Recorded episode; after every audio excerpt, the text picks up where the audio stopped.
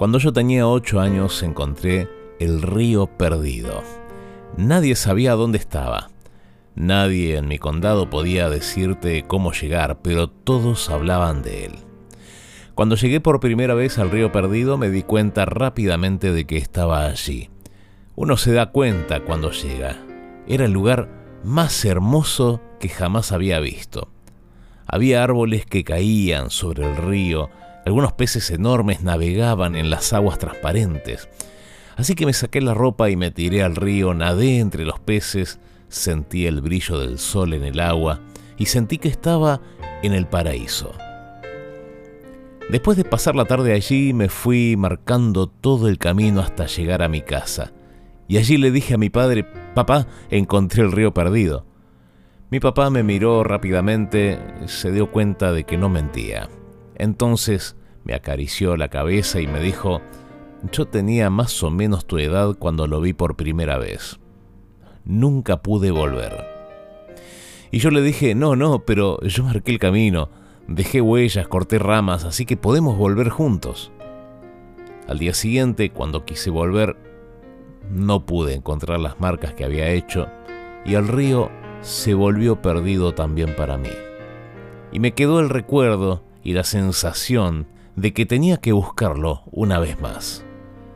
Dos años después, una tarde de otoño, fuimos a la dirección del guardaparques del condado porque mi papá necesitaba trabajo. Bajamos al sótano y mientras papá esperaba en una fila para ser entrevistado, vi que en una pared había un mapa enorme que reproducía cada lugar del condado. Cada montaña, cada río, cada accidente geográfico, todo estaba allí. Así que me acerqué con mis hermanos que eran menores para tratar de encontrar el río perdido y mostrárselos a ellos. Buscamos, buscamos, pero sin éxito. Entonces se acercó un guardaparques, grandote, con bigotes, y me dijo, ¿qué estás buscando, hijo? Y yo le dije, esperando que me ayude, buscamos el río perdido. Pero el hombre respondió, no existe ese lugar. ¿Cómo que no existe? Yo nadé ahí.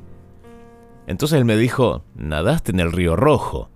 Y yo le dije, nadé en los dos y sé la diferencia. Pero él insistió, no, ese lugar no existe. Y en eso regresó mi papá. Tiré de su pantalón, le dije, decile papá, decile que existe el río perdido. Y entonces el señor de uniforme dijo, mira niño, este país depende de que los mapas sean fieles a la realidad. Cualquier cosa que existiera y no estuviese aquí en el mapa del Servicio Oficial de Guardaparques de los Estados Unidos sería una amenaza contra la seguridad del país. Así que si en este mapa dice que el río perdido no existe, el río perdido no existe. Yo seguí tirando de la manga de mi papá y le dije, papá, decile, pero mi papá necesitaba el trabajo, así que bajó la cabeza y dijo, no, hijo, él es el experto, si dice que no existe. Y ese día aprendí algo. Cuidado con los expertos. Si nadaste en un lugar, si mojaste tu cuerpo en un río, si te bañaste de sol en una orilla, confía más en tus convicciones que en los expertos, porque los expertos son gente que pocas veces se moja. ¿No tuviste alguna vez la sensación de que te habías encontrado con Dios? ¿Que estuviste cara a cara con Él? ¿Que Dios hizo algo por vos en algún momento puntual y que sin duda ese, ese sí que fue Dios? Pero después aparecieron algunos, entre comillas, expertos y te dijeron que no, que no era Dios. Y te empezaron a dar explicaciones científicas, y trataron de destrozar esa experiencia que vos habías vivido y que fuiste dejando palitos y ramas por el camino porque quisiste volverla a vivir, porque quisiste volverte a encontrar otra vez con Dios. Y una y otra vez te volvieron a decir, eso no existe. Pero déjame decirte algo, Dios sí existe y a Dios sí lo podés encontrar.